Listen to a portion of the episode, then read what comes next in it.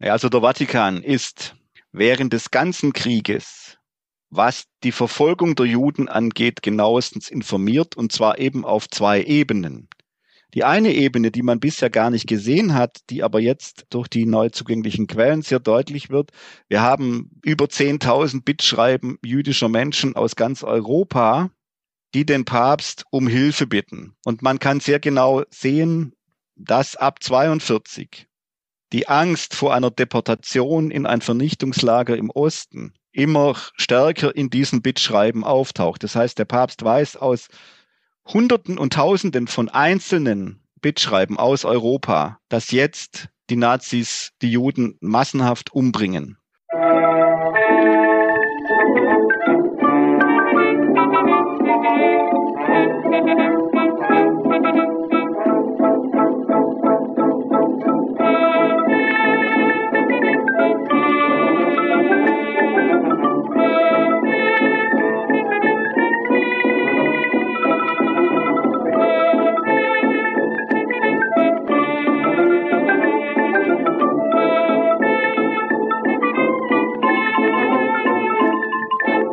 Auf das Thema dieser Folge von Geschichte Europas kam ich, als ich vor einem Jahr in der aktuellen Ausgabe der Vierteljahreshefte für Zeitgeschichte den Aufsatz Verschlossen, verwechselt, verlegt, verbrannt, das Schicksal der Weihnachtsansprache Pius XII. von 1942 gestoßen bin. In diesem Gespräch mit dem Verfasser des Aufsatzes, Professor Dr. Hubert Wolf, geht es nun um eine wirklich brisante Frage. Was wusste der damalige Papst Pius XII. vom Holocaust? Und wie fand eine kleine, indirekte Erwähnung des Völkermords an den europäischen Juden und Jüdinnen ihren Weg in seine Weihnachtsansprache? Damit zusammenhängend erzählt Herr Professor Wolf nun auch, warum in den Akten nur ein kleiner Zettel als Stellvertreter liegt. In den Show Notes findet ihr eine Liste inhaltlich verknüpfter Folgen sowie Hinweise zu Kontakt- und Unterstützungsmöglichkeiten für meinen Podcast. Ich freue mich über Kommentare, Feedback und Bewertungen auf den dort angegebenen Wegen. Auf Steady könnt ihr mich mit einem monatlichen Beitrag bei der Produktion von Geschichte Europas unterstützen. Dieser Podcast ist Mitglied des Netzwerks Historytelling auf geschichtspodcasts.de sowie Teil von wissenschaftspodcasts.de und erscheint auf Spotify und als RSS-Feed für Podcast-Apps. Hubert Wolf ist hier zum ersten Mal dabei und berichtet zunächst von seinem Werdegang und seinem Weg zum Thema. Und jetzt wünsche ich euch erstmal frohe Weihnachtsfeiertage und dann viele neue Erkenntnisse beim Anhören dieser Folge, die wir bereits im Mai 2023 aufgenommen haben. Ich bin Hubert Wolf, Inhaber der Professur für mittlere und neuere Kirchengeschichte an der Katholisch-Theologischen Fakultät der Universität Münster und zugleich Mitglied im Fachbereich Geschichte und Philosophie im historischen Seminar. Ich arbeite im Vatikanischen Archiv seit dem Jahr 1980 wo ich als Student durch meinen späteren Doktorvater an den damaligen Vizepräfekten des Vatikanischen Archivs empfohlen wurde, der mir beigebracht hat, wie man in diesem Archiv arbeitet. Seitdem bin ich eigentlich jedes Jahr in Rom im Vatikanischen Archiv gewesen. Und das letzte große Projekt, was meine Mitarbeiter und ich gemacht haben, war die Edition aller Nunziaturberichte von Eugenio Pacelli, also dem späteren Papst Pius XII der in Deutschland Nuntius war von 1917 bis 1929. Die gibt's online inzwischen alle unter www.pacelli-edition.de. Das hat meine Mitarbeiter und mich wahrscheinlich zu den besten Kennern von Eugenio Pacelli gemacht, weil wir ja diese vielen tausend Briefe, die er nach Rom geschrieben hat, gründlich studiert und ediert haben.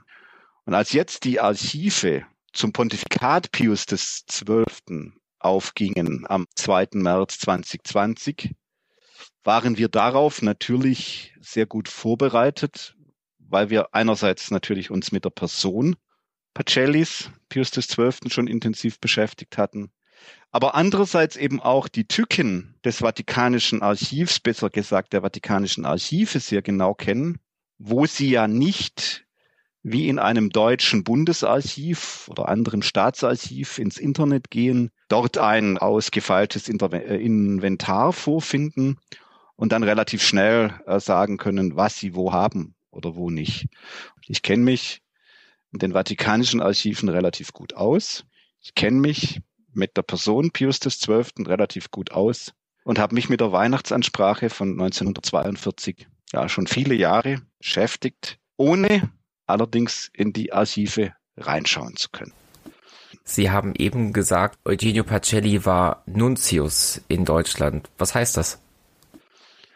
Ja, der Heilige Stuhl hat ja das Gesandtschaftsrecht behalten, was heißt, so wie ein Staat mit einem anderen Staat diplomatische Beziehungen unterhält und dann eben einen Botschafter hinschickt, so unterhält der Heilige Stuhl mit ganz vielen Staaten diplomatische Beziehungen und tauscht Botschafter aus. Und der päpstliche Botschafter heißt eben Nuntius. Der hat eine doppelte Funktion. Er ist einerseits der diplomatische Vertreter des Papstes bei der Regierung des jeweiligen Landes und andererseits als Erzbischof so etwas wie der Oberaufseher der entsprechenden katholischen Landeskirche. Und Pacelli wurde 1917 nach einer Karriere im päpstlichen Staatssekretariat von Papst Benedikt dem 15. nach Deutschland geschickt, um die Friedensinitiative dieses Papstes zur Beendigung des Ersten Weltkriegs in Deutschland vorzutragen und möglichst durchzusetzen als Nuntius hat er da die Möglichkeit oder auch die Aufgabe gehabt, das politische System, den politischen Zustand des Landes zu kommentieren. Also wissen wir, was er über das Ende des Kaiserreichs oder auch die eingerichtete Weimarer Republik dachte. Das wissen wir sehr genau, weil er war ja, wie gesagt, in dieser Doppelfunktion da. Oberaufseher über die Kirche, aber zugleich eben der politische Repräsentant des Papstes in dem Land. Und diese Umbruchssituation, von 1917, 18, 19, 20 hat er natürlich sehr genau äh, beobachtet. Das heißt, man darf bei den Nunziaturberichten nicht davon ausgehen, dass es da jetzt überwiegend um kirchliche Themen geht oder äh, um irgendwelche kirchliche Personalpolitik, um die geht's auch sondern ein ganz großer Teil dieser Berichte ist eine Zustandsbeschreibung der politischen, kulturellen, wirtschaftlichen, wissenschaftlichen Situation in Deutschland. Das heißt, Pacelli beobachtet sehr genau, was politisch und kulturell los ist und schreibt das auch nach Rom. Also Beispiel. Als er zum ersten Mal 1917 im Hauptquartier den deutschen Kaiser Wilhelm II. trifft, ist er entsetzt. Und er schreibt in dem ersten Entwurf seines Berichts nach Rom hin, der deutsche Kaiser spinnt. Das kann er aber natürlich dem Papst so nicht schreiben. Und wir können eben in der Edition, weil wir die Entwürfe seiner Berichte und auch die Ausfertigungen dieser Berichte haben, können wir eben die Entstehung dieser Berichte genau nachvollziehen. Das heißt, spontan hat er gesagt, der deutsche Kaiser spinnt. Dann hat er das Ganze bearbeitet und dann kommt so raus am Ende, er ist nicht ganz mit sich im Lot, fahrig. Ob er das von Geburt an ist oder aufgrund der schwierigen Kriegssituation, vermag er nicht zu beurteilen. Er hat einen ganz klaren und scharfen Blick auf die Umbruchssituation Ende des Kaiserreichs, vor allem auf die sogenannte Münchner Räterepublik. Er sitzt ja mittendrin, die Nunziatur ist ja zunächst nur in München, wird erst 1920 auch in Berlin errichtet. Er sitzt mittendrin in München und die Spartakisten dringen in die Nunziatur ein. Einer von denen hält ihm eine Pistole an den Kopf. Die möchten das Auto des Nuntius mitnehmen. Und dieses, wie ich es nenne, Trauma, das schreibt er dem Kardinal Staatssekretär auch. Mein Leben ist bedroht worden durch diese Chaoten. Die Kommunisten sind solche, die für Mord, für, für Chaos, für für Untergang stehen. Und diese Prägung, dass er aus München fliehen muss vor den Spartakisten nach Rorschach in der Schweiz, dieses Trauma nimmt er dann später mit als Papst nach Rom. Das heißt, Kommunismus ist die größte Bedrohung für Europa. Und wir müssen alles tun, um das Fortschreiten des russischen Bolschewismus, Kommunismus in Europa zu unterbinden. Er hat aber auch natürlich einen sehr genauen Blick auf die Entstehung der Weimarer Republik, die er übrigens ausdrücklich positiv wertet. Also wo er sagt, ja, viele kritisieren die Weimarer Reichsverfassung, wie auch Kardinal Faulhaber, weil sie ja keinen Gottesbezug hat. Aber diese Verfassung ist, mag sie theoretisch auch ohne Gottesbezug schlecht sein, in der Praxis eine gute Verfassung, weil sie der Kirche ganz viele Autonomierechte einräumt, die sie bisher im Kaiserreich nicht hatte. Er lobt auch ausdrücklich die sogenannte Weimarer Koalition, also das Zusammenwirken der katholischen Zentrumspartei und der Bayerischen Volkspartei mit der SPD und den Liberalen, obwohl Sozialisten und Liberale von den Päpsten mehrfach als Heretiker verurteilt worden sind. Er sagt aber, die einzige Chance, dass es in Deutschland halbwegs zu stabilen Verhältnissen kommt, nach dem Umsturz, ist die Zusammenarbeit der katholischen Parteien mit Liberalen und Sozialisten. Und das ist eigentlich ein, ein relativ pragmatischer Kurs, den der Nuntius dort fährt. Er beobachtet aber natürlich schon auch die kulturelle Entwicklung. Er hat natürlich Sorge, dass die katholischen Werte in dem Babylon Berlin, wie er es auch wörtlich beschreibt, dass die natürlich unter die Räder kommen. Ja, es geht bis dahin, dass er sich zu dieser, dieser Tanzkultur äußert. Tango ist für ihn was ganz Furchtbares und er schreibt dann für katholische Frauen, das Einzige, was halbwegs adäquat wäre, wäre der Tanz des Menuetts und so. Also man hat einen, einen sehr differenzierten Einblick aus der Perspektive des Römers Pacelli in die deutsche Politik, Kultur und die Gesamtsituation. Wenn er dem Kommunismus so kritisch gegenübersteht, ist natürlich auch die Frage, wie er die ja, antidemokratischen Ideologien der anderen Seite, also den Faschismus in Italien und später den Nationalsozialismus in Deutschland einordnet.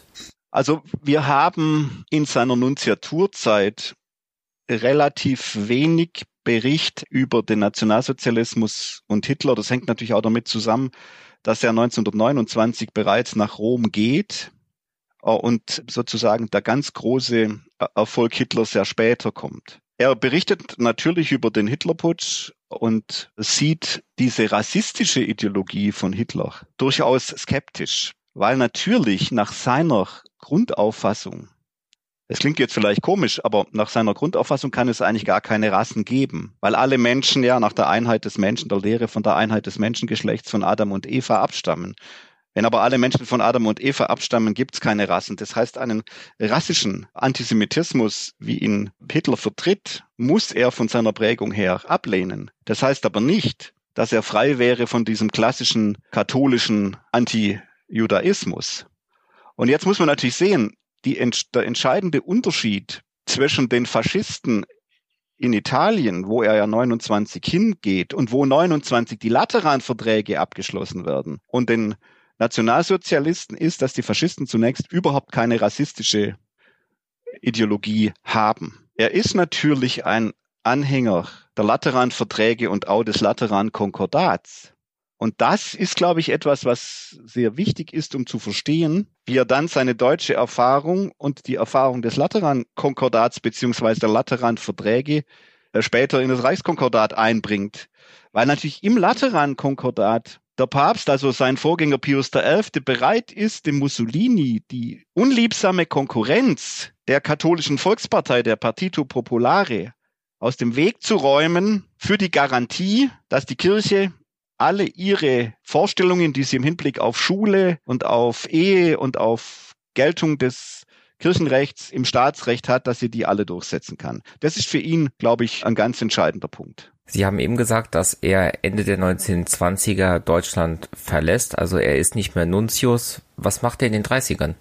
Er hat natürlich als Nuntius eine äußerst erfolgreiche Karriere hingelegt, denn er hat ja, äh, was man nicht vergessen sollte, das Konkordat mit Bayern abgeschlossen, das Konkordat auch mit Preußen.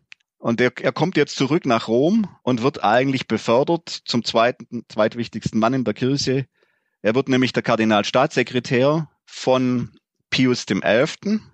und hat in dieser Funktion einen, natürlich einen sehr großen Einfluss, wobei da zwei Männer aufeinandertreffen, die von ganz unterschiedlichem Temperament sind.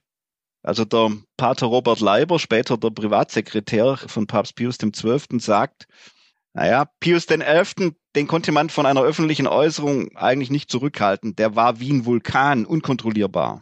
Und dann musste der Kardinalstaatssekretär hinterher wieder interpretieren, dass es der Papst so gar nicht gemeint habe. Während Pius XII. ein vollendeter Diplomat gewesen sei, den man eigentlich nie dazu hätte bringen können, dass er überhaupt etwas sagt. Aber diese beiden Männer, Pius XI. und sein Staatssekretär verbindet eben die gemeinsame traumatische Erfahrung des Kommunismus. Also ich habe ja vorher gesagt, Pacelli hat diese Erfahrung der Räterepublik in München. Und äh, Achille Ratti, Pius XI., macht diese gleiche traumatische Erfahrung als Nuntius in Warschau, als die Bolschewisten dort hausen und Priester, Nonnen und andere Kirchenleute umbringen, Kirchen zerstören und so weiter. Das heißt, dieser Antikommunismus verbindet diese beiden Leute. Das heißt, die Erfahrung des Kommunismus ist eigentlich wichtiger als diese ohnehin klare lehrmäßige Verurteilung.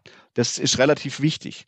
Und in dieser Zeit als Staatssekretär ist natürlich der, der Pacelli, ja, der politisch einflussreiche Mann, weil der Papst auch der kränklicher wird. Und es deshalb ja die großen Debatten gibt, was macht der Papst noch selber und was hat der Pacelli eigentlich eingefädelt. Als zweitwichtigster Mann in der katholischen Kirche hat er dann auch bestimmt einen bedeutenden Einfluss auf den Umgang des Heiligen Stuhls mit der neuen nationalsozialistischen Diktatur. Wie sieht dieses Verhältnis zwischen diesen beiden Staaten aus? Ja gut, 1933, nachdem Hitler an die Macht gekommen ist, gibt's ja drei Ereignisse, die für die katholische Kirche von entscheidender Bedeutung sind. Und zwar alle im Frühjahr 33. Hitler gibt der Regierungserklärung ab, indem er sagt, dass die neue Regierung, der neue Staat auf der Basis des Christentums aufgebaut sein soll und dass man vor allem die Beziehungen zum Heiligen Stuhl intensivieren soll. Jetzt gibt es drei Dinge. Erstens, die Bischöfe nehmen die Verurteilung des Nationalsozialismus als Bewegung grundsätzlich zurück und ermöglichen Katholiken Mitglieder beim den Nationalsozialisten zu werden. Vorher war das verboten. Wer mal Nationalsozialist war, sollte auch nicht kirchlich beerdigt werden können. Das wird aufgehoben.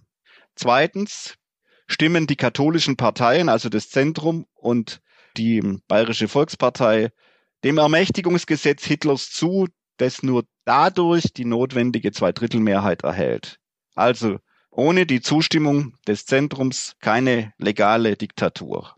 Drittens, es kommt zur Aufnahme von Reichskonkordatsverhandlungen und das Reichskonkordat wird ja dann auch im Sommer 33 bereits abgeschlossen. Jetzt gab es darüber einen heftigen Streit, der heißt, hängen diese drei Ereignisse insoweit zusammen, als es im Grunde einen Kuhhandel zwischen Hitler und Pacelli gab als Staatssekretär. Pacelli sagt, wenn du mir das Reichskonkordat gibst, mit all den Garantien, die ich brauche für die Kirche, also dass die Kirche vor der Gleichschaltung bewahrt wird, dann gebe ich dir die Zustimmung der katholischen Partei zum Ermächtigungsgesetz und sorge dafür, dass die Bischöfe die Verurteilung des Nationalsozialismus zurücknehmen. Diese These, die sogenannte Jungteams-These von mir, Kuhhandelsthese genannt, wurde vor allem von Klaus Scholder, einem renommierten evangelischen Kirchenhistoriker, vertreten. Die katholische Historiographie hat immer versucht, diesen Zusammenhang zu leugnen und diesen Kuhhandel zurückzuweisen.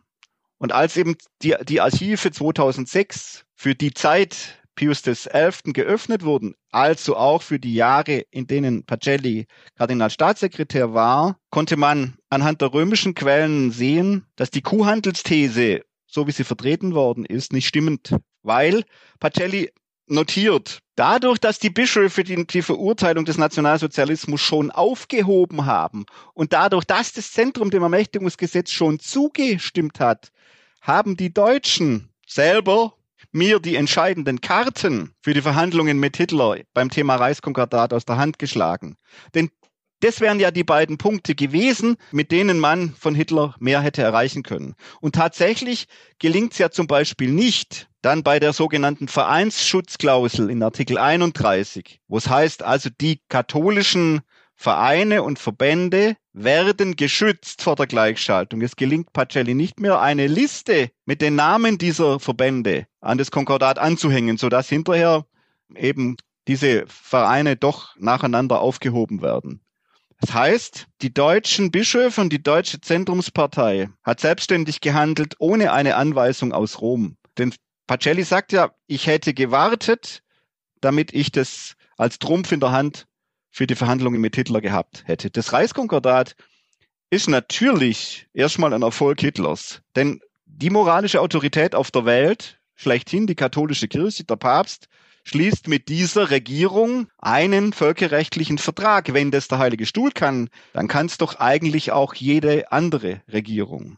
Und es ist aber auch ein Erfolg für die Kirche, weil natürlich tatsächlich die katholische Kirche die einzige Organisation während des Dritten Reiches ist, die vor der Gleichschaltung ausgenommen ist. Aber es ist zugleich natürlich eine gewaltige Hypothek, weil das Konkordat wahrscheinlich auch dafür verantwortlich ist, dass es nicht zu öffentlichen Verurteilungen des Nationalsozialismus durch Rom kommt. Man kann ja den Vertragspartner so nicht bloßstellen. Wie reagiert der denn in seiner Position auf diese verschiedenen antijüdischen und anderen unmenschlichen Politiken, die die NS-Diktatur im Laufe der 1930er Jahre einführt?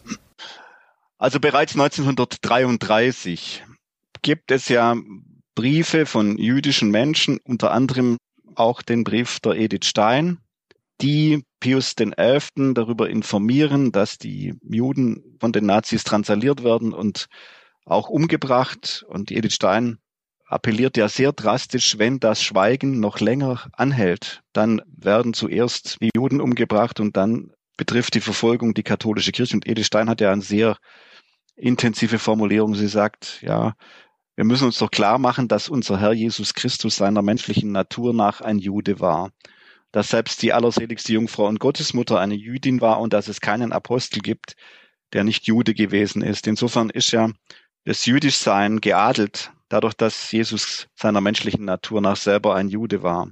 Und obwohl das so dringend geschrieben wird, entschließt sich Pius XI. auch auf Anraten Pacellis nicht, öffentlich zu protestieren. Es gibt einen einzigen Punkt, wo er dann, nachdem weitere Bitten jüdischer Menschen eingegangen sind, den Nuntius in Berlin, Cesare Orsenigo, anweist, äh, doch bei der Reichsregierung zugunsten der Juden zu intervenieren, vor allem nach den Nürnberger Gesetzen. da schreibt Pacelli auf, eigentlich auch bezeichnet nach einer Privataudienz, der hat jeden Tag eigentlich Privataudienz beim Papst und schreibt dann auf kleine Zettel, die er dabei hat, auf, was der Papst entschieden hat. Und da schreibt er drauf, also in dem Fall wäre es wahrscheinlich gut, wenn wir uns für die Juden einsetzen würden. Denn es könnten Zeiten kommen, in denen es gut sein wird, wenn wir sagen können, dass wir etwas für die Juden getan haben.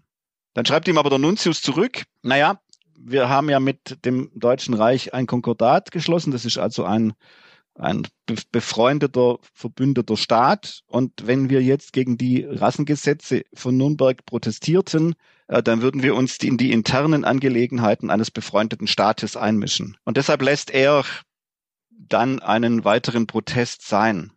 Es ist auch so, dass sich im Lauf der Zeit zwischen dem Staatssekretär Pacelli, der eher die diplomatische Linie verfolgt, und dem impulsiveren Papst ein gewisser Dissens entwickelt. Also der Papst möchte mehr sagen. Das, das, passiert dann auch, dass er belgische Katholiken empfängt und dann sagt er einfach, geistlich sind wir alle Semiten. Geistlich sind wir also alle Juden.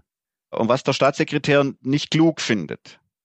Es kommt aber dann ja doch zu der Enzyklika mit brennender Sorge, die darauf zurückgeht, dass die deutschen Bischöfe zerstritten sind, sich nicht durchringen können, einen gemeinsamen Hirtenbrief zu machen, weil eine Gruppe von Bischöfen um den Berliner Bischof Preising und den Münsteraner Bischof Gahlen, die möchten, dass man öffentlich gegen die Nationalsozialisten vorgeht, die, geht die Leute auf die Straße bringt, protestiert und die andere Gruppe um den Vorsitzenden der Konferenz, Kardinal Bertram von Breslau, die möchte das eigentlich im Sinne einer Kabinettspolitik klären. Also ich spreche mal mit Hitler. Hitler weiß von den ganzen schlimmen Dingen nichts und dann kriegen wir das klar. Und das führt dazu, dass auf die Initiative von Galen Pius XI. dafür gewonnen wird, äh, eine Enzyklika zu schreiben mit brennender Sorge. Und da ist so, den ursprünglichen Entwurf, den theologischen Teil, der geht auf den Münchner Kardinal Faulhaber zurück und den eher politischen Teil mit den Klagen über den Bruch des Konkordats, über die politischen Auswirkungen, der geht auf Pacelli zurück. Das heißt, insofern lässt Pacelli sich da in die Disziplin des Papstes einbinden. Nur bleibt halt diese Enzyklika, die ja ein, ein Coup war, weil die Nazis es nicht verhindern konnten, dass diese Enzyklika in ganz Deutschland verteilt war und morgen zum Neuen an dem Sonntag in allen Kirchen verlesen wurde. was natürlich dann auch wieder zur Schließung von Druckereien, Verhaftung von Priestern und anderen katholischen Laien führte. Nur bleibt diese Enzyklika halt ein Strohfeuer, weil die nächste Enzyklika, die ja für 38 geplant war und die eine klare Verurteilung des Rassismus beinhaltet hätte, also vor allem des Antisemitismus. Und wir wissen das, weil wir die Entwürfe dieser Enzyklika von dem Jesuiten Lafarge und eben Gustav Gundlach kennen. Diese Enzyklika ist nicht erschienen, obwohl sie Pius XI den Auftrag gegeben hat. Und Gustav Gundlach, einer der beiden Verfasser, schreibt dann später, wahrscheinlich hat der Pacelli diese Enzyklika beerdigt, weil Pius XI schon krank war. Und er hat sie auch später als Pius XII. nicht wieder aufgenommen. Da wären so klare Sätze drin gestanden wie, also das Thema der Juden ist kein staatspolitisches Thema. Es hat nichts mit Rasse zu tun, sondern jüdische Menschen haben dieselben Rechte und Pflichten wie alle anderen Staatsbürger, sondern das Thema Judentum ist ein religiöses Thema und Katholiken und Juden müssen miteinander darüber streiten, was der richtige Heilsweg ist. Aber das ist kein politisches Thema und hat keinen Ausfluss auf bürgerliche Rechte. Das wäre natürlich eine ganz eindeutige Klarstellung gewesen, ist aber nicht erschienen. Und auch der letzte Versuch von Pius XI. zum zehnten Jahrestag der Lateranverträge, dann im Februar 1939, wo er eigenhändig einen flammenden Appell für, für Pace, Pace, Pace, Frieden, Frieden, Frieden verfasst und wo er eigentlich mit Mussolini und mit dem Faschismus und dem Nationalsozialismus abrechnen will. Zu dieser Rede kommt es ja dann nicht mehr, weil der Papst schwer krank ist und einen Tag später stirbt. Die Rede war bereits gedruckt und Pacelli hat dann aber dafür gesorgt, dass diese Druckstücke und die gedruckten Exemplare nach dem Tod Pius XI. nicht verbreitet wurden. Pacelli wird Anfang März 1939 zum Papst gewählt. Wir sind jetzt in einer Phase, in der es schon sehr stark auf den Zweiten Weltkrieg zugeht, nach dem Anschluss Österreichs, nach der Sudetenkrise. Wie geht er jetzt als frisch erkorener Papst mit dieser Eskalationsgefahr des Jahres 39 um und wie reagiert er auf den Beginn des Kriegs? Also es zeigt sich, dass er eine Erfahrung aus Deutschland mitgebracht hat, die für ihn ja zu einem Schlüssel seines Pontifikats wird. Also natürlich engagiert er sich mit allem Nachdruck für den Erhalt des Friedens. Also solche Sätze wie, mit dem Frieden ist alles gewonnen, mit dem Krieg ist alles verloren. Also das sind sehr eindringliche Appelle, doch den Frieden zu halten. Aber der Pontifikat ist geprägt durch eine, wie er selber uns immer wieder sagt, durch eine Politik der Überparteilichkeit beziehungsweise der Neutralität. Er sagt, wo der Papst laut schreien möchte, protestieren, da ist ihm wegen seines Amtes oft schmerzhaftes Schweigen auferlegt. Das heißt, Pacelli sagt, es gibt in allen Ländern und später dann, als der Krieg ausgebrochen ist, auf allen Seiten der Fronten Katholiken. Und der Papst darf nie Partei werden in einem Krieg oder einer politischen Auseinandersetzung. Es darf nie so sein, dass man sagt, das ist ein deutscher Papst oder ein französischer Papst oder ein italienischer Papst oder ein belgischer Papst, sondern der Papst ist der Patri Commune, der Vater aller Gläubigen. Und deshalb ist dieses Überparteilichkeitsprinzip das ganz entscheidende Movens seines gesamten Pontifikats. Das bringt er aus Deutschland mit. Also in Deutschland haben wir uns in der Friedensinitiative politisch eingemischt und die Friedensinitiative ist gescheitert. Es war ein Schlag ins Wasser. Wir waren bei den Friedensverhandlungen in Versailles deshalb nicht dabei. Und in Deutschland haben wir den Kulturkampf geführt. Im Kulturkampf haben wir den politischen Streit mit Bismarck gesucht und deshalb unsere eigentlichen Aufgaben in der Seelsorge nicht erfüllen können, weil Tausende von Pfarreien nicht besetzt waren und Abertausende von Menschen ohne die Tröstungen der heiligen Sakramente gestorben sind. Das darf nie mehr passieren. Deshalb lässt er sich genau informieren über alles, was los ist. Aber er verurteilt zum Beispiel den brutalen Übergriff Hitlers auf Polen nicht. Er schweigt auch zum Genozid an einer Million Polen, obwohl ihn 1939 und 40 polnische Bischöfe, Kardinäle und Gläubige, aber auch die polnische Exilregierung in London immer wieder auffordern, durch klare Positionen zu beziehen im Hinblick auf die ja, auf die Ermordung treuer katholischer Polen. Das heißt, er spricht sich nicht offensiv gegen diese Kriegsaggression aus, sondern ruft allgemein zum Frieden auf. Er ruft allgemein zum Frieden auf, weil er immer sagt, alles, was ich sage, darf nicht von einer der Parteien instrumentalisiert werden. Es darf auf gar keinen Fall passieren, dass ich sozusagen meine Rolle als Vater aller Gläubigen verliere. Dieses Überparteiliche, diese Neutralitätsgeschichte, das zieht sich wie ein roter Faden durch. In den jetzt zugänglichen Quellen sehen wir immer wieder, dass in den, in den Memos der Mitarbeiter genau das steht. Also Natürlich können wir im Einzelnen helfen, aber wir müssen vermeiden, dass der Papst öffentlich Partei wird.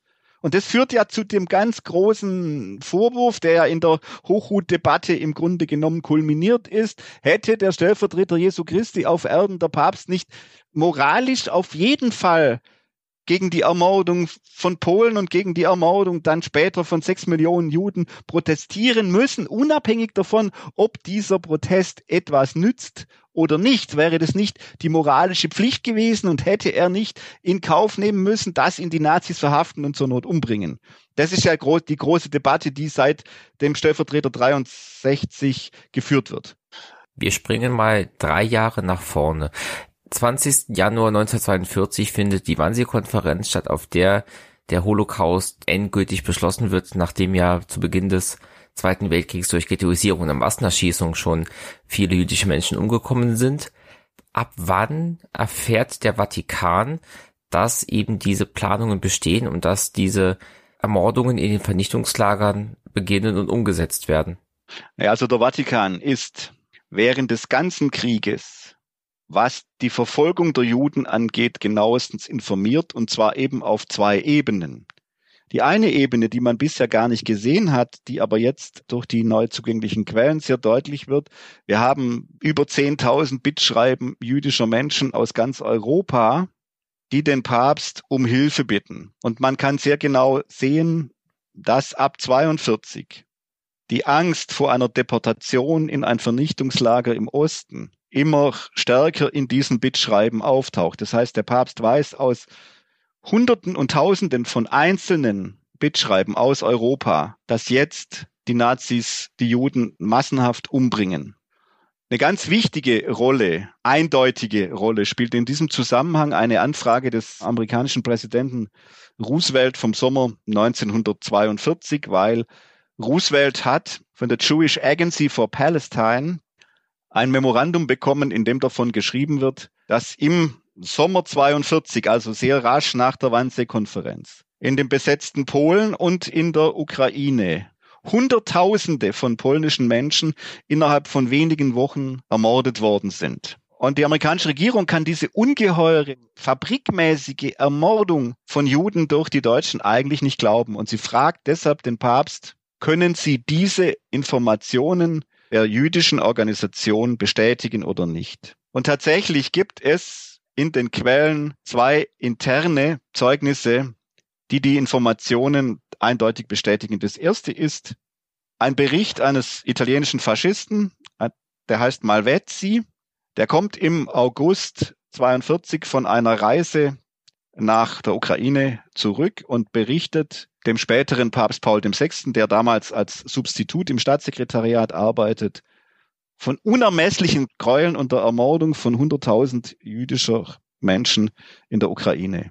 Und gleichzeitig gibt es einen Brief des katholisch unierten Erzbischofs von Lemberg, Scheptitzky, vom August 42, der dem Papst mitteilt, dass in Lemberg aber tausende Juden ermordet worden sind, dass aus jeder ukrainischen Stadt die Ermordung von zahllosen Juden berichtet wird, sodass ganze Gebiete, wie er schreibt, von der Ukraine bereits ohne einen einzigen Juden sind. Und obwohl der Papst diese zwei Zeugnisse hat, die die Informationen der Jewish Agency for Palestine bestätigen, gibt er dem amerikanischen Gesandten Myron Taylor nur eine ausweichende Antwort. Er sagt, ja, wir haben auch von den strengen Behandlungen der Juden im Osten gehört, können aber nichts Genaues dazu sagen. Und hier zeigt sich, dass der Papst in seinen Entscheidungen abhängig ist von den Memos seiner Mitarbeiter, in dem Fall von einem Appunto,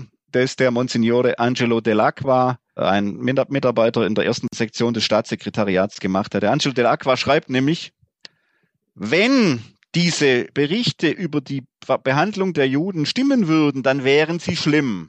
Aber Juden, also Jewish Agency for Palestine, neigen ohnehin zu Übertreibungen und orientalische Katholiken, also ein Erzbischof aus Lemberg, nimmt es mit der Wahrheit auch nicht so genau. Das ist nicht nur antisemitisch, sondern auch eine Herabwürdigung von unierten Katholiken aus der Ukraine. Aber nach dieser Einschätzung kann man ja den Botschaften der Juden und der Ostkatholiken nicht trauen. Und auf die, aufgrund dieses Memos gibt der Papst den Amerikanern diese ausweichende Antwort. Aber eigentlich ist ihm spätestens im Sommer 42 das wahre Ausmaß des Holocausts völlig klar. Und damit kommen wir jetzt zu der Weihnachtsansprache 1942 des Papsts. Es gibt da einen zentralen Satz, um die sich diese Forschungskontroverse, die wir gleich besprechen werden, dreht. Da mein Italienisch nicht sonderlich gut ist, könnten Sie das bitte einmal sagen?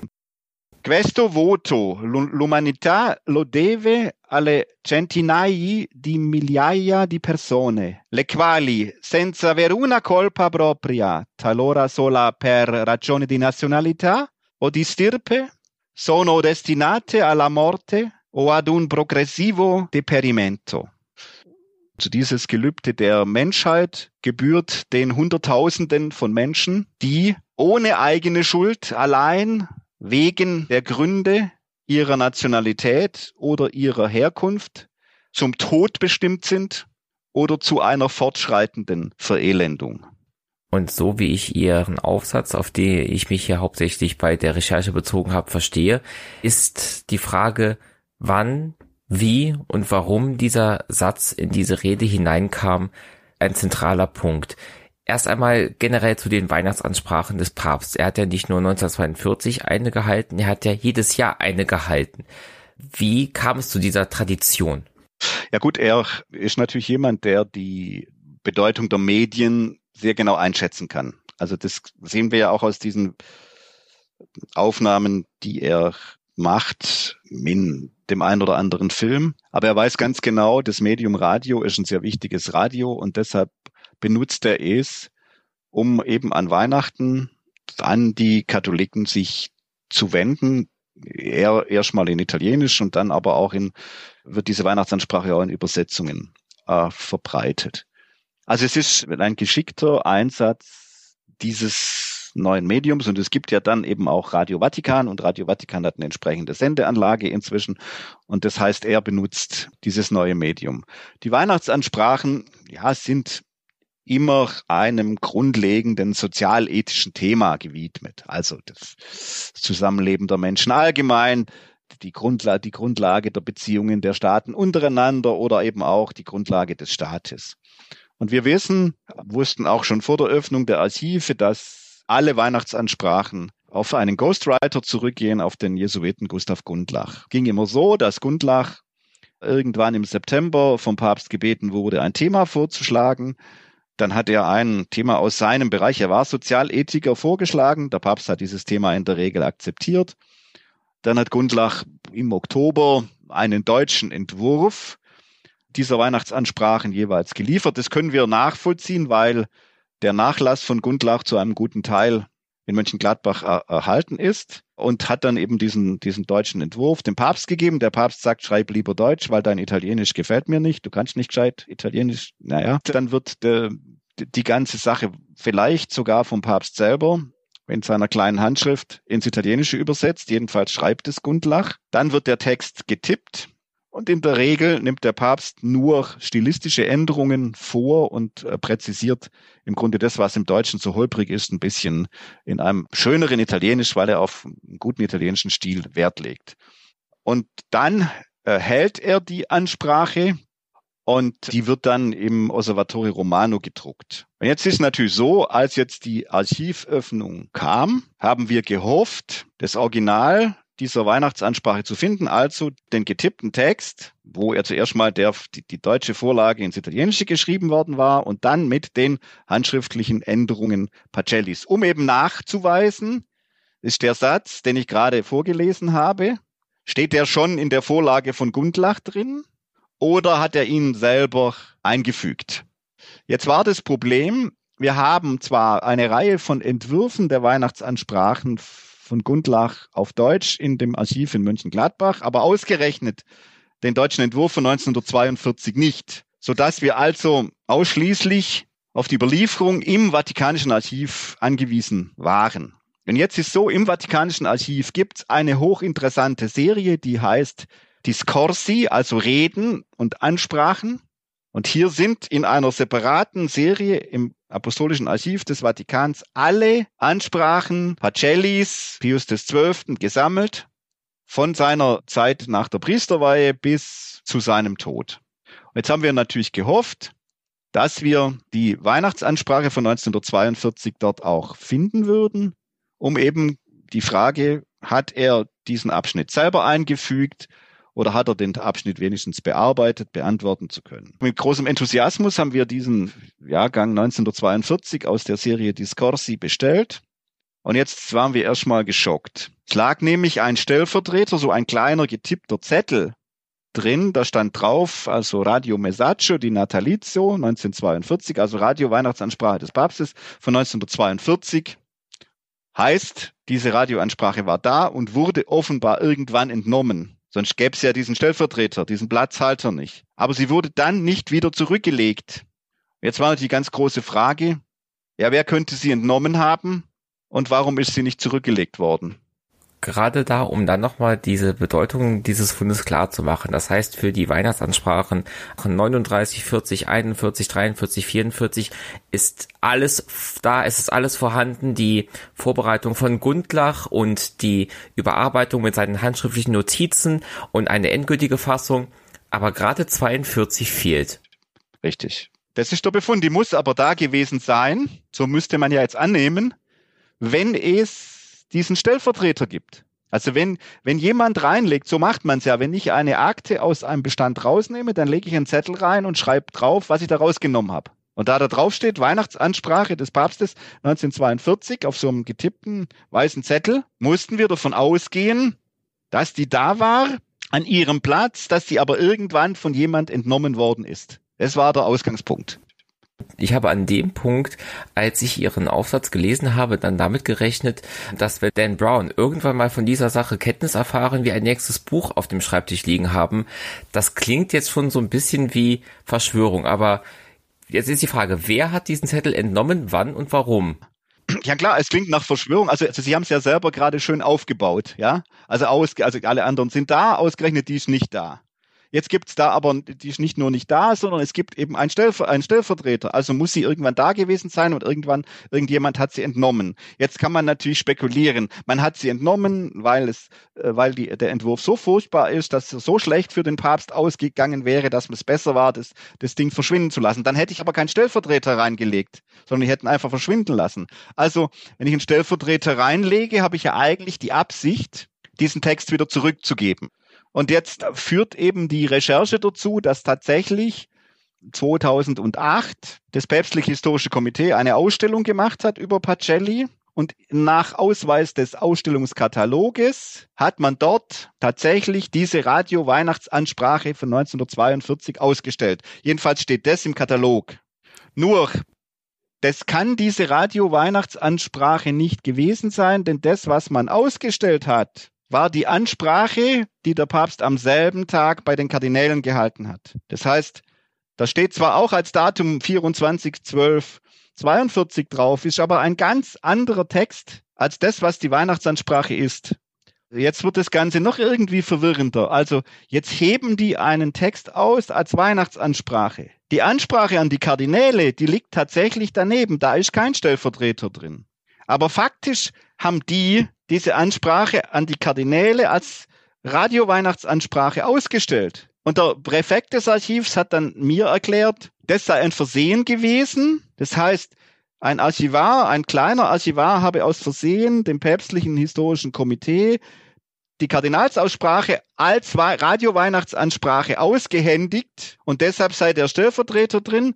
Als es zurückkam, habe ein anderer natürlich die Kardinalsansprache an den richtigen Platz gelegt und der Stellvertreter sei in der falschen Mappe drin geblieben, weil man die natürlich nie mehr aufgemacht hatte. So, jetzt kann man ja die fragen, warum eine päpstliche Historikerkommission nicht so viel Italienisch kann, dass sie nach dem ersten Satz schon weiß, das kann der Text der Weihnachtsansprache nicht sein, der ist ja publiziert, sondern eine ganz falsche Ansprache als Weihnachtsansprache im Radio ausgestellt haben. So, dargestellt wird es jetzt als ein großes Versehen, sodass also die Weihnachtsansprache, die Radio-Weihnachtsansprache nicht da gewesen war, auch 2008 nicht.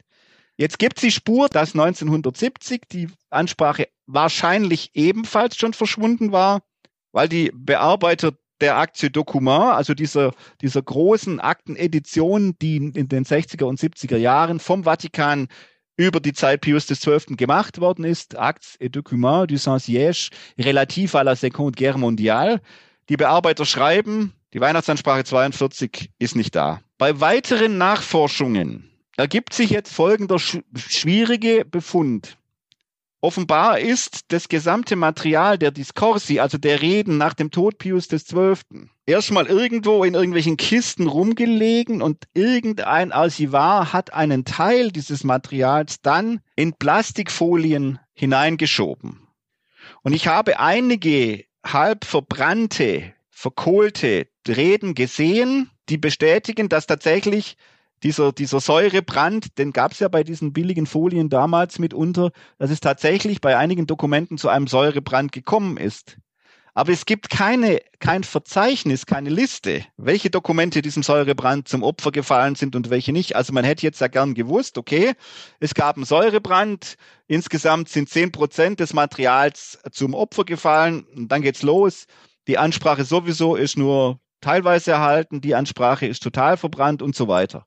Diese Liste gibt's nicht. Also sind wir auf die Aussage des Archivs angewiesen, dass wahrscheinlich die Weihnachtsansprache 42 ebenfalls in einer solchen Plastikhülle drin war und wahrscheinlich Opfer eines solchen Säurebrands geworden ist. Also um diesen Weg nachzuzeichnen, die Weihnachtsansprache wurde wahrscheinlich nach 42 ordentlich in die richtige Akte einsortiert, wurde irgendwann von 1970 rausgenommen in einen ja archivalisch nein, nein, nein, wir, wir, nein, wir müssen nein, nein, also die, die, okay. die lag natürlich richtig, also Pacelli hat selber eine peinliche Ordnung seiner Ansprachen gehabt. Das heißt, die waren chronologisch geordnet. Dann stirbt der Papst. Dann wird erstmal einige Jahre nach dem Tod des Papstes gar nichts gemacht. Und dann beginnt man irgendwann in den, in den 60er Jahren, dieses Material archivalisch zu bearbeiten. Und offenbar nicht konsequent durchgeführt, steckt man einen Teil der Ansprachen, der Texte, dieser, dieser Typ, dieser getippten Blätter mit handschriftlichen Änderungen in Plastikfolien hinein. Und es gibt eine Reihe von diesen Blättern, die so halb oder dreiviertels verbrannt sind. Die gibt's. Aber wir, wir, wir, wir können nicht nachvollziehen und haben auch nicht gesehen, dass die Weihnachtsansprache von 42 dazugehört. Es ist nur vermutet worden, dass die zu den 10% hm, Verlusten gehört. Ich hätte aber gerne eine Liste gehabt, wo mal aufgelistet worden wäre, als die Archivare das Ganze nochmal angeschaut haben, welche Dokumente sind eigentlich ganz oder zum Teil durch diesen Säurebrand vernichtet. Diese Liste gibt's nicht. Und als jetzt 2008 die Ausstellung gemacht wurde, hat der Archivar tatsächlich versehentlich die Ansprache vor, die, vor, vor den Kardinälen vom 24. Dezember 42 den Mitgliedern der historischen Kommission des Papstes gegeben. Nur, dass die nicht gemerkt haben, dass das die falsche Aussage ist, ist mir unverständlich. Und als das Ganze dann nach der Ausstellung zurückkam, hat ein anderer Archivar da oben natürlich gelesen, Ansprache bei den Kardinälen, hat die an die richtige Stelle reingelegt. Und die Stelle, wo der Stellvertreter jetzt drin lag, also wo jetzt das heißt Radio Weihnachtsansprache, ja, da die ja nicht zurückkam, hat er den Stellvertreter nicht entfernt. Das ist der Stand der Dinge. Und dieser Stellvertreter ist also 2007, 2008 im Zuge dieser Ausstellungsvorbereitung dieses Katalogs wahrscheinlich da reingekommen. Der ist da wahrscheinlich reingekommen und das, der war eben noch drin. Das heißt, ich habe ihn 2020 dort gefunden. Jetzt ist er nicht mehr drin. Und die Frage, ob jetzt Gundlach diese Erwähnung des Holocaust, obwohl wir da nochmal gleich reden müssen, inwiefern das wirklich eine Erwähnung des Holocaust ist, dass der die geschrieben hat oder ob der Papst die handschriftlich dazu geschrieben hat oder verändert hat oder wie auch immer, ist jetzt wahrscheinlich einfach nicht mehr zu klären, weil... Doch, die ist schon zu klären, nur ist sie halt, was wir, was wir uns gewünscht hätten, natürlich. Wir hätten uns einen Aktenbeweis gewünscht. Also wir hätten gesagt, okay, wir, wir sehen diese, wir sehen diese Ansprache, wir sehen in der Ansprache, das ist das Typoskript und dann sehen wir die kleine Handschrift von Pacelli, wo er an diesem Abschnitt was macht. Jetzt gibt jetzt folgende Lösungen. Entweder der Abschnitt steht bei Gundlach drin, der Papst ändert gar nichts. Zweitens, der Abschnitt steht nicht drin und der Papst schreibt den gesamten Abschnitt rein. Übrigens muss man dann die anderen Gelöbnisse, da kommen noch fünf andere, mit betrachten. Dann hätte der Papst selber aus eigenem Antrieb dieses Thema angesprochen. Oder aber bei Gundlach steht noch viel mehr drin. Bei Gundlach wäre nämlich drin gestanden, die allein aufgrund ihrer jüdischen Rasse, er hätte jüdisch gestrichen, dann hätte er zwar irgendwas gesagt, aber die Sache weichgespült. Diesen Urkunden- und Quellenbeweis, den können wir jetzt nicht mehr bringen, weil dazu hätten wir dieses Original mit den handschriftlichen Veränderungen, Anstreichungen, Bearbeitungen Pius XII. in seinem Archiv der Diskurse gebraucht, was nicht mehr da ist. Das heißt, dieser Weg des Quellenbeweises ist in der Tat zu. Das heißt, es bleibt uns jetzt nur ein anderer Weg.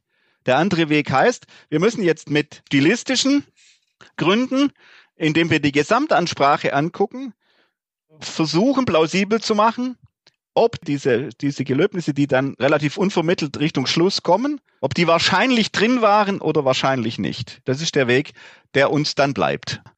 Dann gehen wir doch jetzt erstmal auf den gesamten Inhalt dieser Weihnachtsansprache ein. Was sagte Papst Pius XII. am Morgen des Weihnachtstages 42 in seiner Weihnachtsansprache? Naja, es ist ein sozialethischer Traktat, wo es um die innere Ordnung der einzelnen Staaten geht. Das heißt, in, in, in, sehr abstrakten Formulierungen werden die wichtigsten Voraussetzungen für den Frieden innerhalb einer ideal gedachten christlichen Gesellschaft debattiert und eine, eine politische Ordnung nach dem Willen Gottes basiert natürlich auf der katholischen Soziallehre, insbesondere auf den Sozialprinzipien von Personalität und, und Gemeinwohl. Und nur wenn das funktioniert, gibt es eine Ordnung und innere Ruhe, ein Ausgleich von Individualität und Gemeinwohl von Arbeitnehmern und Arbeitgebern. Nur das, wenn das in einem ausgewogenen Gleichgewicht ist, dann funktioniert ein Staat. Das ist natürlich implizite Auseinandersetzung mit einem totalitären System, aber das wird niemand so hören. So. Und wenn der, und wenn das durch ist, dann kommt plötzlich so etwas wie sechs aktuelle Gründe dafür, warum man eigentlich einen solchen erneuerten christlichen Staat braucht. Und, und das sind Gelübde. Also er fängt dann an und sagt, dieses Gelöbnis schuldet die Menschheit erstens den zahllosen Toten, die auf dem Boden der Schlachtfelder ruhen. Denn sie haben das Opfer ihres Lebens als Höhepunkt ihrer Pflichterfüllung dargebracht für eine neue und bessere Ordnung. Also erstmals alle Soldaten, die gefallen sind, an die muss man denken. Zweitens an das unabsehbare Leid der Mütter, Witwen, Witwen und Waisen, denen durch die gefallenen Väter und Männer die Stütze ihres Lebens genommen ist. Dieses Gelöbnis Tretens schuldet die Menschheit den zahllosen Vertriebenen und Verjagten, die ihre Heimat verloren haben. Dann kommt unser Satz, dieses Gelöbnis schuldet die Menschheit den 100.000 Menschen, die schuldlos nur weil sie einer bestimmten Nation oder Rasse angehören, den Tod geweiht sind. Und dann kommt fünftens, dieses Gelöbnis schuldet die Menschheit den Frauen, Kindern, Kranken und Kreisen, die Opfer des Luftkriegs und des Bombardements der Städte geworden sind. Und jetzt merkt man ja, das ist sehr abgezirkelt formuliert. Also, er sagt allgemein die Toten auf den Schlachtfeldern. Er gibt aber niemandem die Schuld an diesem Tod. Er redet auch über das Bombardement deutscher Städte durch Engländer und Amerikaner. Er sagt aber nicht, dass es deutsche Städte sind und dass die Engländer und Amerikaner die Bomben abwerfen.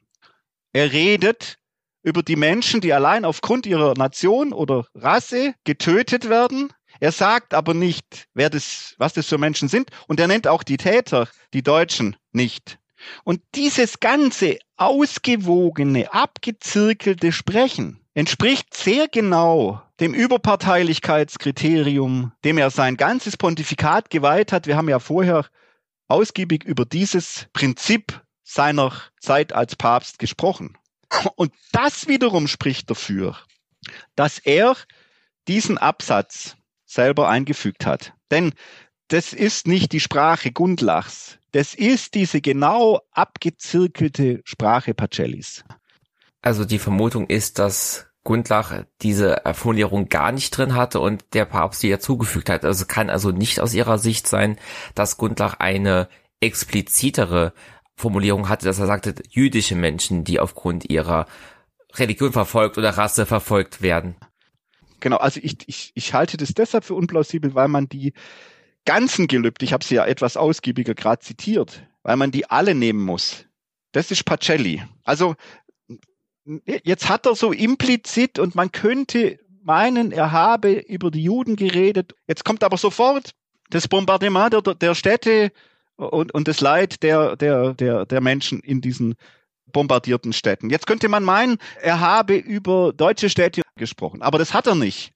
Und das spricht dafür, dieses abgezirkelte Sprechen in Neutralität und Überparteilichkeit. Also keiner soll jetzt sagen können, er habe in der Weihnachtsansprache was gegen die Deutschen gesagt oder was gegen die Engländer, sondern das ist so ausbalanciert. Das ist hundertprozentig Pacellis Sprache und Pacellis Denken. Von daher halte ich es für eher plausibel, dass er diesen Text selber eingefügt hat. Aber es ist natürlich kein Beweis. Das sind nur sozusagen Indizien, die man jetzt mal zusammentragen kann, solange bis das Gegenteil durch Quellen bewiesen wird. Ja, was ja sehr unwahrscheinlich ist, weil wir dieses Dokument ja wahrscheinlich aufgrund der archivalischen Fehler verloren haben. Es sei denn, weil mir niemand die verbrannten Reste gezeigt hat, dieses Dokument ist in einer ganz anderen Serie, in einem ganz anderen Kontext abgelegt worden. Was im Vatikan alles sein kann. Weil ich habe ja die, ich habe ja die, die verbrannten Reste nicht gesehen. Wenn ich die gesehen hätte, würde ich sagen, okay, da siehst du wenige Splitter mit drei, vier Sätzen und der Rest ist weg. Die habe ich ja nicht gesehen.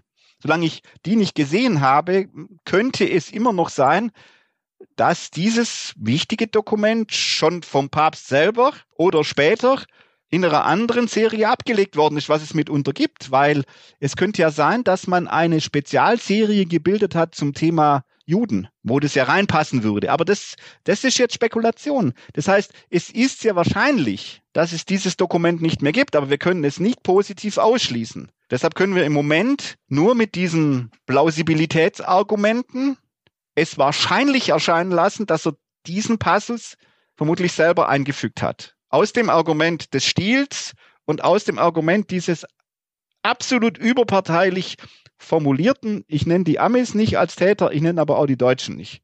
Und dieses uneigentliche Reden war aus seiner Sicht, aus seiner Denkweise heraus die radikalste Formulierung, die er sich zu diesem Sachverhalt erlauben konnte. Wenn Sie vermeiden wollen, dass Sie in irgendeiner Weise Partei werden, wenn Sie vermeiden wollen, dass diese Weihnachtsansprache jetzt von den Deutschen verwendet wird, um zu sagen, der ist ein Feind Deutschlands und ein Anhänger des Kommunismus. Oder wenn Sie vermeiden wollen, dass die, dass die Engländer sagen oder die Amerikaner, der hat sie auf unsere Seite gestellt und die Deutschen verurteilt. Wenn Sie, wenn Sie sich auf die Denke Pacellis einlassen, dann kann er nicht mehr sagen, als er da gesagt hat. Aber das hat ja noch einen anderen Hintergrund. Der Hintergrund liegt ja in der berühmten Formulierung, die man ganz schnell vergisst die Nationalität o die Stirpe, also aus Gründen der Nationalität oder der Herkunft. Da hat man ja immer verstanden, dass er mit beidem, also mit der Nationalität und der Herkunft oder Rasse, dass er damit mit beiden Aussagen die Juden meint. Aber dann hätte er vielleicht nicht O gesagt, sondern E. Und. Und tatsächlich hat der Papst selber als ihn der amerikanische Botschafter gefragt hat, gesagt, ja, du musst doch verstehen, ich habe natürlich bei der Stirpe von den Juden gesprochen, aber bei der Nationalität nicht. Denn eine jüdische Nation im Sinne eines Staates gibt es 1942 noch nicht. Der jüdische Staat wird 48 gegründet. Deshalb habe ich mit Nationalität natürlich die Polen gemeint. Und jetzt sieht man es nochmal. Er hat ja 1939 und 40 gegen den Genozid, den die Deutschen an den Polen angerichtet haben, obwohl ihn katholische Bischöfe und Laien dringend gebeten haben, nicht protestiert. Und weil er damals die Polen nicht genannt hat, kann er jetzt die Juden nicht nennen. Deshalb spricht er für die Juden von Stirpe, Rasse und bei den Polen von Nationalità. Und auch das spricht wieder dafür, dass der Text von Pacelli stammt. Denn das kann Gundlach in der Weise gar nicht wissen. Gibt es denn zeitgenössische Reaktionen, aus denen hervorgeht, dass diese, auch wenn sie eine abgeschwächte oder verklausulierte Formulierung ist, dass die ankam, dass man wusste, wer damit geweint ist? Ja, die Formulierungen die, oder die Reaktionen sind natürlich relativ unterschiedlich, überwiegend. Also Mussolini hat gesagt, das sei ja halt auch nicht besser als das, was sein Dorfpfarrer zu Weihnachten erzähle, also völlig ohne Bedeutung. Dasselbe sagt auch Goebbels. Also kann man eigentlich, muss man nicht ernst nehmen. Die einzigen, die es halbwegs verstehen, ist das Reichssicherheitshauptamt, die sagen, der Papst hat in einer Weise wie bisher nie den nationalsozialistischen Staat kritisiert. Es könnte sich auch auf den ersten Teil beziehen, wo natürlich äh, mit diesem, mit diesem christlichen Staatsideal eine ganz, ein ganz anderes Modell als, als ein totalitärer Nazistaat äh, verbreitet wird. Die einzige halbwegs starke Reaktion steht in der New York Times, wo es heißt, in einem, in einem schweigenden Europa sei das doch ein Schrei gewesen, der gehört worden sei. Jetzt muss man natürlich fragen, also erstens, wer hat diesen Text, wenn er ihn überhaupt gehört hat, also in Deutschland, gehört im Volksempfänger? Man hört einen Feindsender. Wer hätte den äh, verstanden? Also das muss man schon fragen, wie weit kann die Wirkung da sein? Natürlich und wie viele konnten die deutsche Fassung dann lesen? Also der Papst behauptet, er sei gut verstanden worden. Aber offenkundig hat er sich dann doch von Taylor überzeugen lassen, dass dies nicht der Fall war. Er hat ja deshalb dann später 1943 zu seinem Namenstag nochmal eine Ansprache bei den Kardinälen gehalten und den Text dieser Ansprache mit seinen Ergänzungen haben wir. Und in diesem getippten Text fügt er tatsächlich eigenhändig Formulierungen ein, ganz eindeutig auf den Holocaust Bezug nehmen. Denn da sagt er sogar, also es geht um diese Hunderttausenden von Menschen, die der Verfolgung ausgesetzt sind. Und dann kommt der Wort, was er handschriftlich einfügt, bis zur Exterminatione, bis zur Ausrottung. Und an der Stelle sieht man, dass er da selber diesen, diese Formulierung in der Ansprache zu seinem Namenstag im Sommer 43 an die Kardinäle eingefügt hat. Und da fügt er auch nochmal ein bei der Nationalität, das geliebte polnische Volk. Aber klar, das ist eine Ansprache vor den Kardinälen, nicht im Radio. Aber die ist im Grunde sowas wie ein, der Versuch einer, eines authentischen Kommentars zu der uneigentlichen Weihnachtsansprache, wenn man es so formulieren will. Wird er denn ähnliche Äußerungen vor großem Publikum nochmal wiederholen, 43, 44 oder nach Kriegsende? Es gibt keine weiteren Äußerungen in dieser Weise. Also das, was wir 42 haben, ist die einzige Äußerung, die wahrscheinlich dann doch durch diese diese Informationen der Jewish Agency und des Czepczynski 42 in ihm ausgelöst haben. 43 besetzen die Deutschen dann Rom er protestiert ja nicht gegen die Deportation von 1007 Juden, die vor seinen Fenstern verhaftet werden nach Auschwitz, die ja fast alle dort ermordet werden. Also, und er kommt auch nach dem Krieg nicht mehr auf die Thematik zurück. Sie hatten vorhin gesagt, sein Vorgänger Pius XI. sei ein Vulkan gewesen, Pius XII. war zurückhaltend. Hätte ein anderer Papst es expliziter gesagt, also lag es an Pacelli oder lag es am Amt, dass hier diese Formulierung, die gewählt wurde, das Äußerste war? Naja, es kommt ja immer zweierlei zusammen. Es gibt ein Amt, aber das Amt lebt ja nur von der jeweiligen Person. Und natürlich gibt es einen, einen bestimmten Interpretationsspielraum für das Amt. Pius XI. hätte das Amt, hat das Amt offensiver interpretiert. Er war kein Diplomat. Er hat diese, diese, diese diplomatische Zurückhaltung und Geschliffenheit von Pacelli, dieses sehr zurückhaltende überhaupt nicht gehabt, sondern der, er hat das Amt offensiver ausgeführt.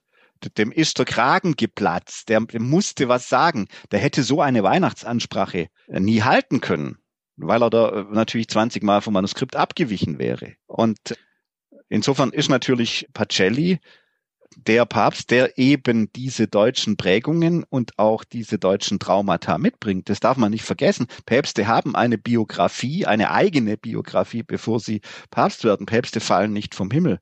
Und die Individualität der Päpste, das zeigt ja die Papstgeschichte. Wir haben ja einen ganz bunten Reigen von Päpsten, die das Amt ganz unterschiedlich ausüben.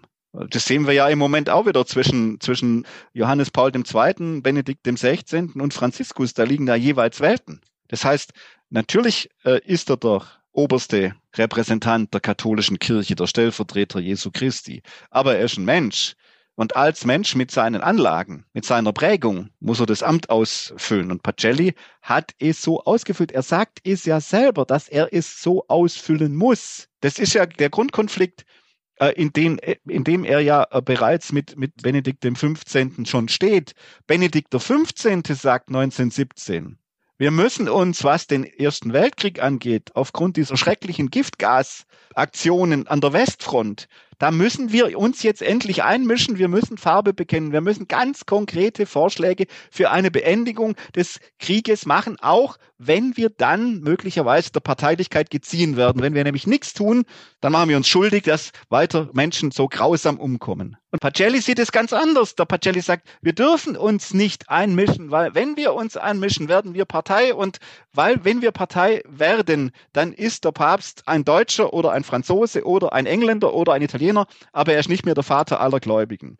Und zwischen diesen beiden Modellen konkret einmischen, sagen, was Sache ist, notfalls auf das Risiko hin der eigenen Sicherheit oder überparteilich bleiben, um immer von allen Parteien jenseits aller Fronten angesprochen zu werden. Das sind die beiden Modelle. Und da hat sich Pius XI. vom Typ her eher fürs Erste entschieden und Pius XII.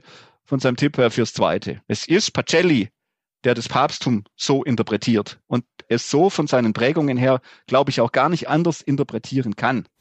Sie haben eben gesagt, Sie konnten auch diese verkohlten Dokumente nicht in Augenschein nehmen. Warum nicht?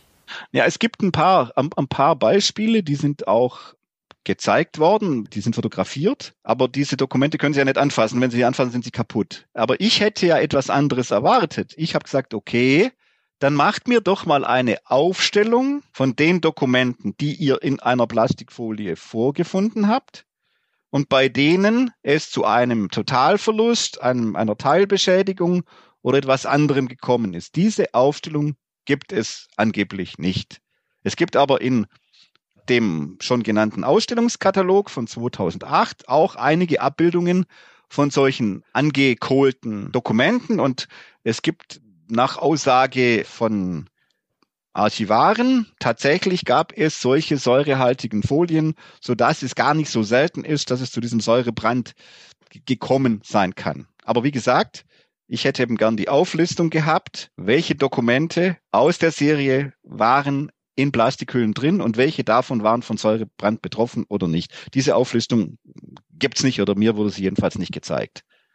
Wird denn an einer solchen Auflistung gearbeitet, beziehungsweise ist es realistisch, dass eine solche Liste erstellt wird, beziehungsweise erstellt werden kann?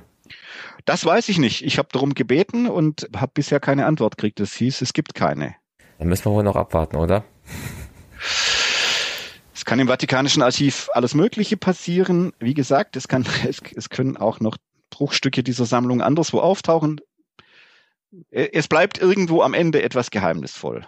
Musik Thank